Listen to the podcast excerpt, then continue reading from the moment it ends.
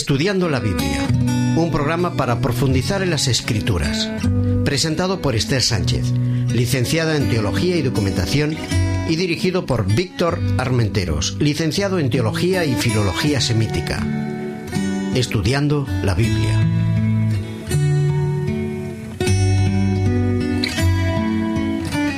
Hola amigos, ¿cómo estáis? Nosotros estamos de nuevo con vosotros para presentaros el tema general que estamos llevando a cabo, titulado La religión en las relaciones humanas. En nuestro tercer programa lo hemos titulado La paternidad. Y como siempre, para acompañarnos y contarnos mucho acerca de todos estos temas, Víctor Armenteros. Hola Esther. A quien te saludamos y te damos la bienvenida. Muchas gracias. Además estará con nosotros hoy acompañándonos también Belén Dieste, que es licenciada en psicología y que está compartiendo algunos elementos prácticos de los tres temas que estamos estudiando. Sí, porque en esta ocasión estamos tratando temas mucho más prácticos y de aplicación cotidiana, ¿no? Queremos compensar un poco. Hemos visto algunos libros en su estudio. Ahora vamos a dedicar a una especie de miscelánea, textos variados vinculados con las relaciones, con relación a la humanidad, a la gente, la familia, etcétera. Perfecto. Para empezar, lo vamos a hacer con la lectura del Salmo 127, los capítulos de los versículos del 1 al 5. Leyendo la palabra.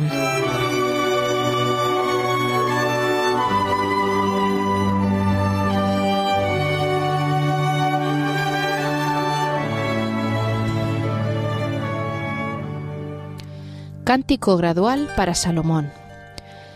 Si Jehová no edificare la casa, en vano trabajan los que la edifican. Si Jehová no guardare la ciudad, en vano, en vano velan la guardia. Por demás, os es el madrugar al levantaros, el venir tarde a reposar, el comer pan de dolores, pues que a su amado dará Dios el sueño.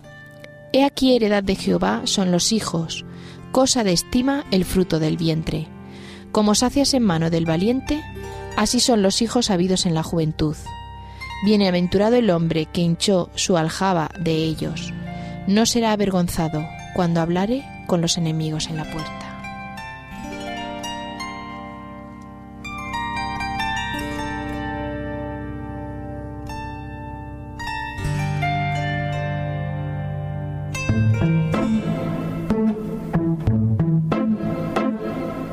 El secreto de las formas.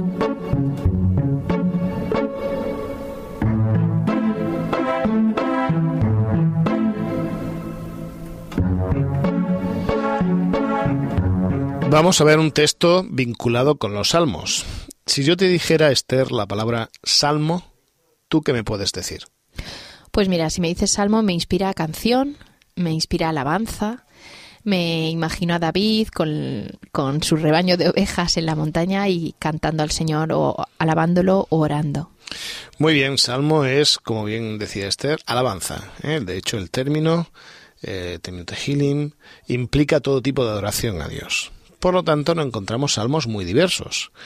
Uno es el salmo, uno de los tipos es el salmo personal que tú mencionabas, el salmo vinculado con el rey David, con su arpa o con cualquier otro instrumento en, en un ambiente bucólico, con sus ovejitas y tal. Pero este no es el caso de ese salmo que nos encontramos hoy. Este es un salmo muy curioso porque tiene dos elementos llamativos. Uno, es un canto gradual. Dos, es un salmo didáctico. Vamos a explicar qué son esas dos cosas. Nosotros tenemos entre el capítulo 120 hasta el 134 del libro de los Salmos, himnos 120 al 134, tenemos 15 salmos que se indica que son cánticos graduales. ¿Cuál es la interpretación que se ha dado a esto? Hay quien opina, que es la opinión generalizada, que estos son cánticos que están relacionados con las subidas de los peregrinos a Jerusalén. Pensad en, en, un detalle solamente de tipo geográfico, físico. Jerusalén está a unos 750 metros aproximadamente por encima del nivel del mar.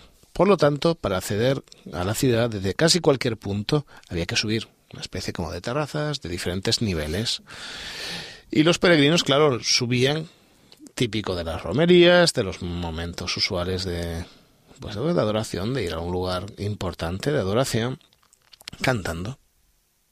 Hay quien dice además que este concepto de gradual también implicaba en cómo iba subiendo la tonalidad, o sea, el tono, en cómo se cantaba los diferentes salmos. De ahí que nos encontremos de vez en cuando un término que aparece que es Shelah, eh, que implica parece ser, entre otras cosas, esas subidas que hacían de, pues un poco como el final de las películas americanas, de esos musicales que no empiezan a cantar y suben y suben hasta llegar un momento pletórico. O sea, que llevaban partitura y todo incluido. No, partitura no, porque existe toda una cultura oral que no existe en nuestro mundo y que ellos sí tenían y que es muy, muy importante a tener en cuenta.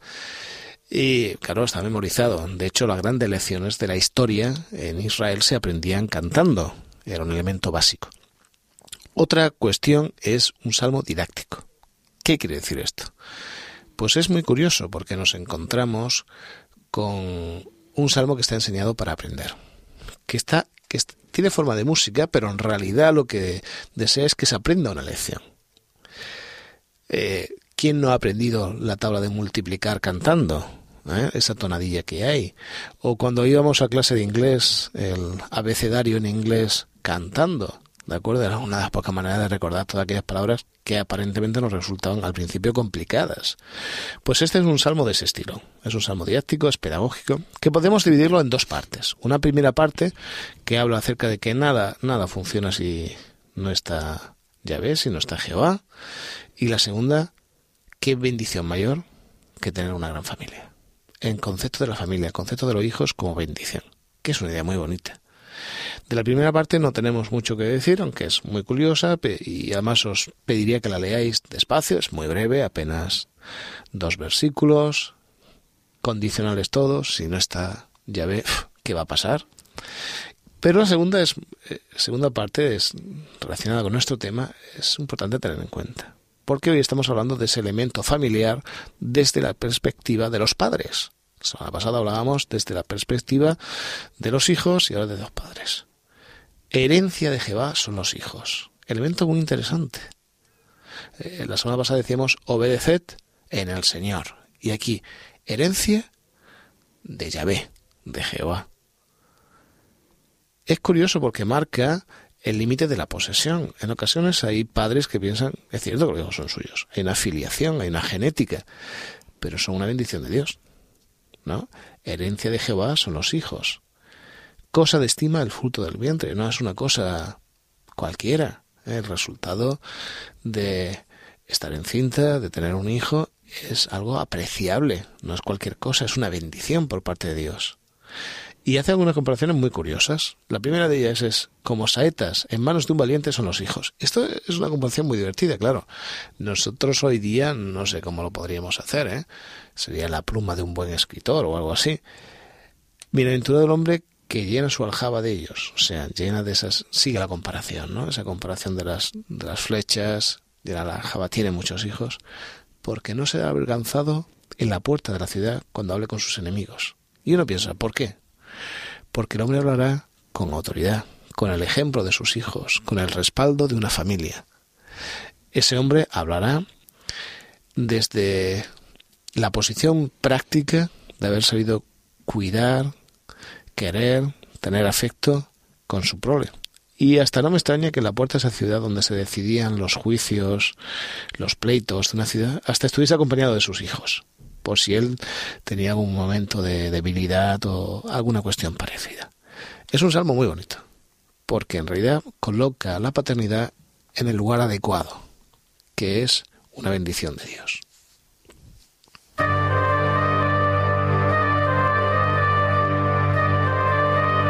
el espíritu de la letra.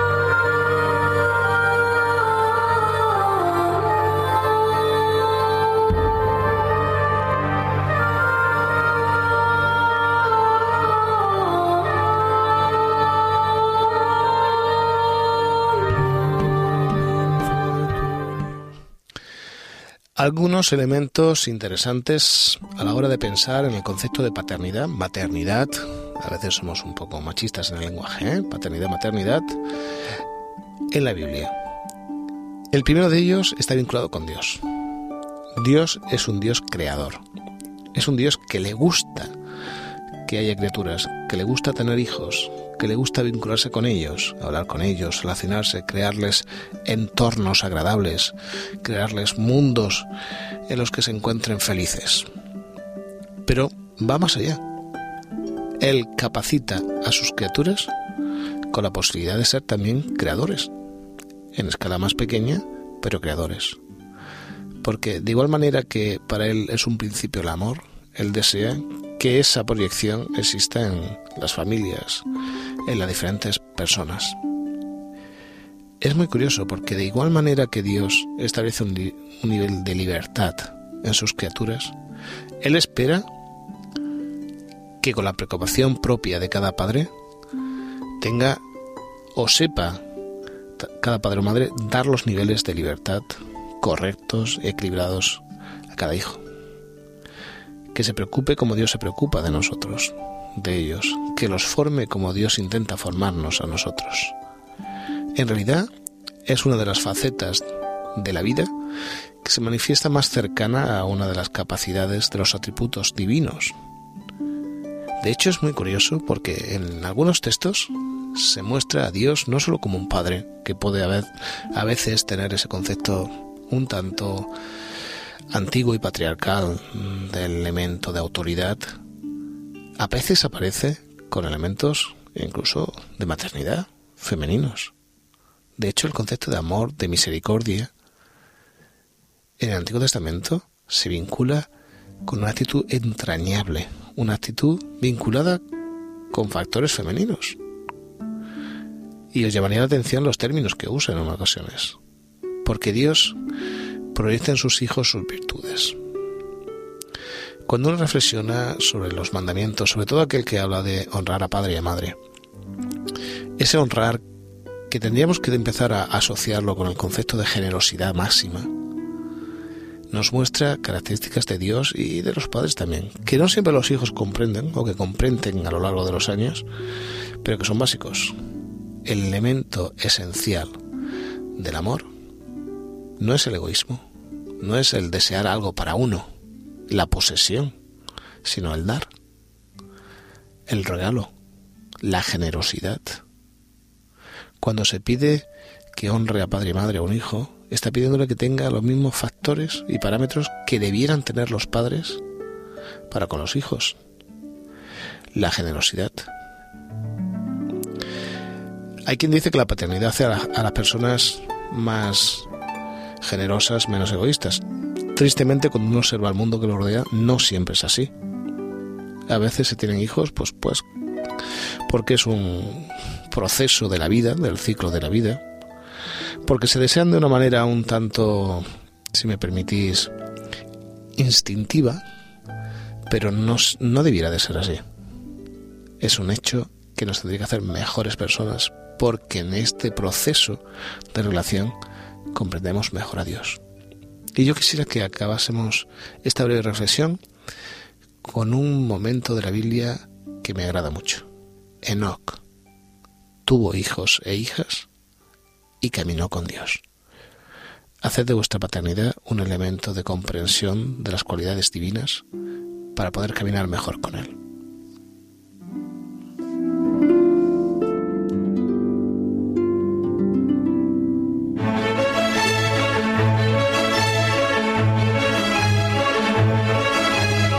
Otras miradas, otras lecturas.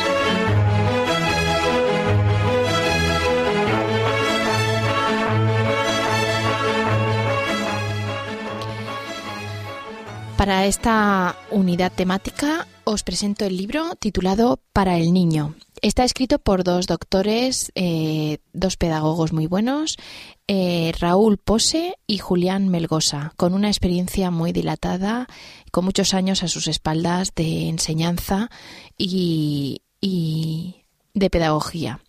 Está editado por Safeliz en Madrid y podéis encontrar mm, un montón de, conceptos que os van a ayudar a entender la paternidad en la Biblia y sobre todo a afrontar las relaciones de los padres con los hijos. A viva voz.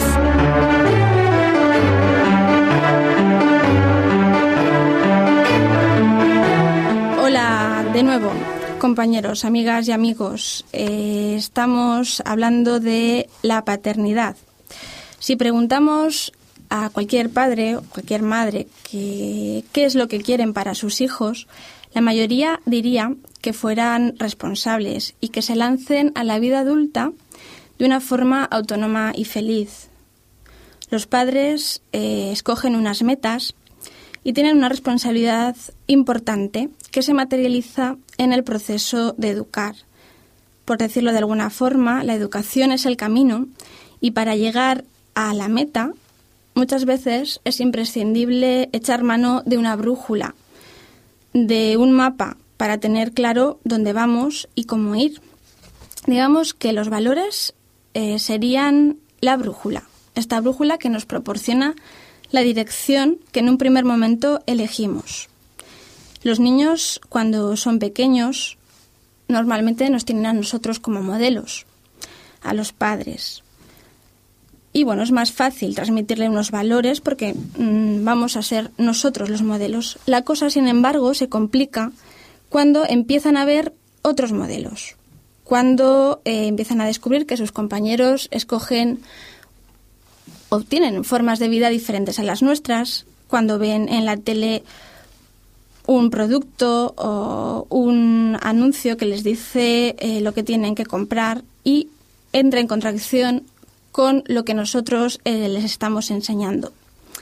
Y es que la sociedad, y sobre todo la sociedad de consumo en la que vivimos, proporciona una gran cantidad de estímulos atractivos que están muchas veces en oposición con mm, lo que nosotros queremos enseñar o queremos transmitir a nuestros hijos.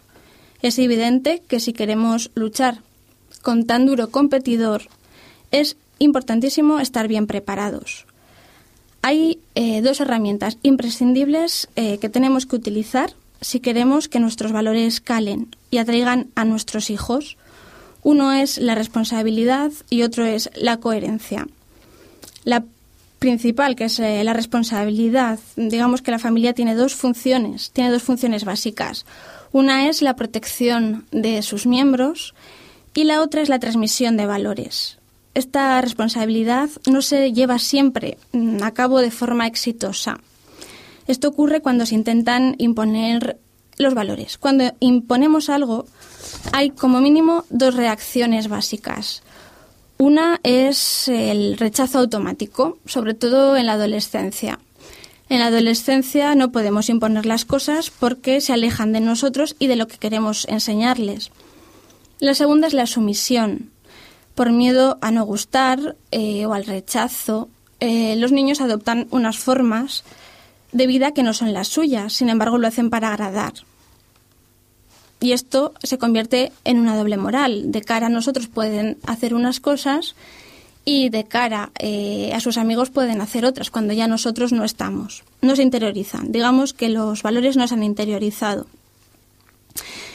Y eh, esta semana, eh, a propósito de este tema, escuchaba en un documental que las flores, eh, para garantizar su reproducción y por lo tanto su supervivencia, se proveían de unos atractivos colores y formas. ¿Para qué?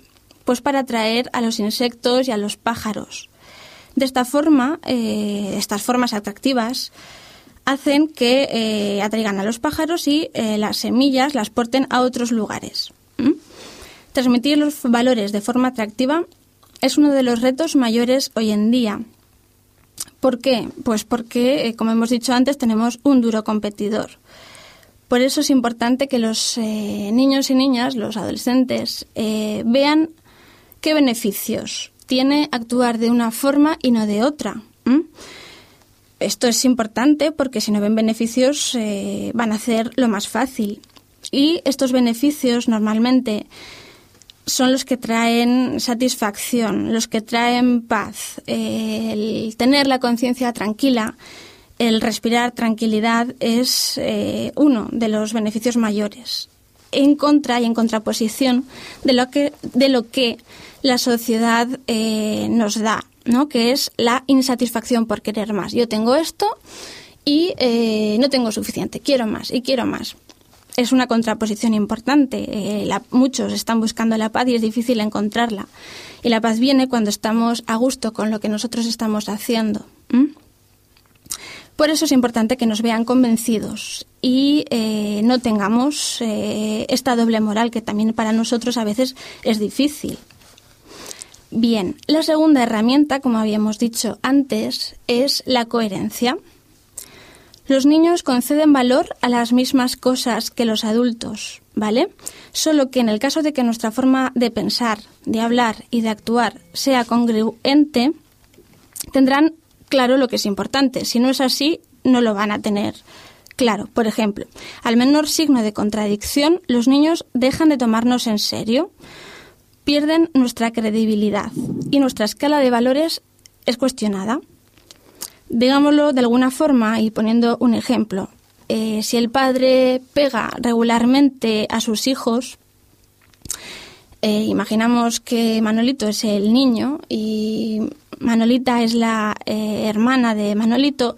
Manolito imaginemos que pega a Manolita y que el padre mm, pega a Manolito por haber pegado a Manolita. Esto ocurre con frecuencia.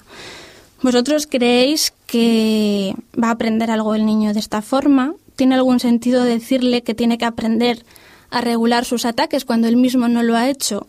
Pues es difícil. No podemos engañar a nuestros hijos es imposible. Por otro lado, ser perfecto y ser siempre coherentes con todo, ¿no? Con todo lo que decimos y lo que hacemos. Es muy difícil. De forma que el hablar con ellos cuando cometemos algún error y reconocerlo va a ser eh, fundamental para que ellos aprendan también que es humano cometer errores y que nuestros padres pues no son eh, dioses que están allí que todo lo hacen estupendamente, porque eso no es posible. Esta forma lo hará creíble. Y eh, entramos en otro tema que es muy importante, que es el diálogo y la comunicación en las relaciones. A través de las preguntas, de las inquietudes, de las dudas, vamos a poder atender mejor los conflictos de los niños. ¿Por qué digo conflictos? Pues porque no es nada fácil tener y mantener una escala de valores que está en contraposición contra lo que habitualmente está en la sociedad, como decíamos antes, ¿no? El no tener la mejor mochila, el no tener el mejor pantalón, aunque tengamos dinero, no va a ser siempre lo más popular, porque todos nuestros compañeros lo tienen. Cuando hablo de conflicto interno me refiero precisamente a esto, a atender lo que la diferencia y la insatisfacción que produce el no ser reconocidos, el no tener la recompensa. Digamos que de pequeños nos han enseñado a portarme bien, toma un caramelo. Necesitamos lo inmediato, la recompensa inmediata.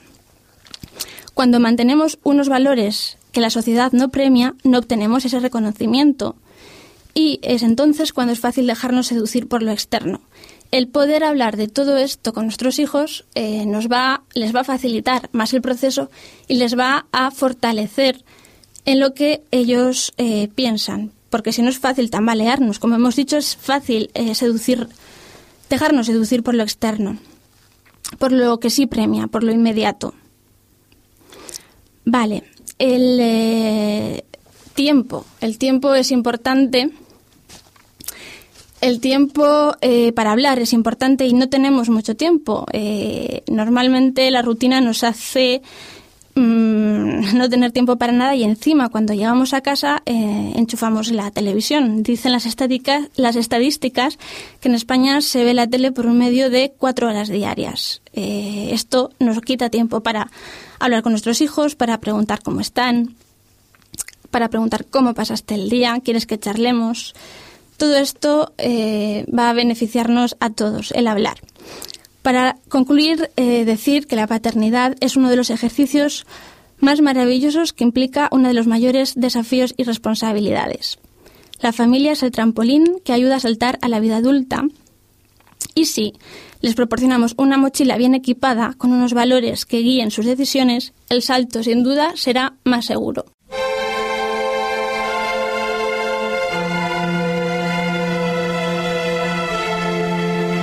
De todo corazón.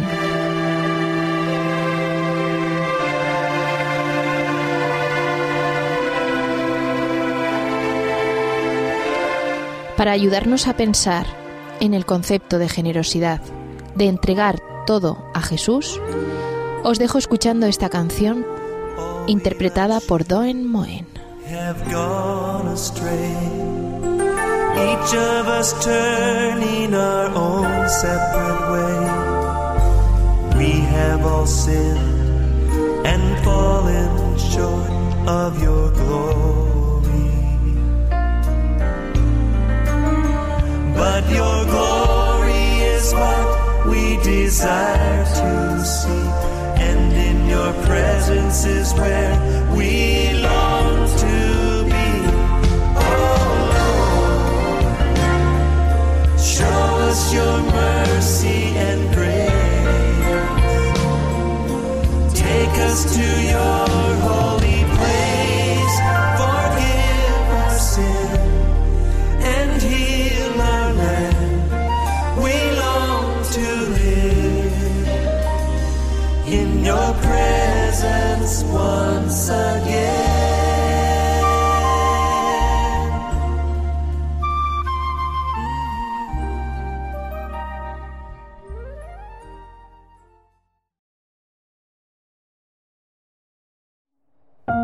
Producido por hopmedia.es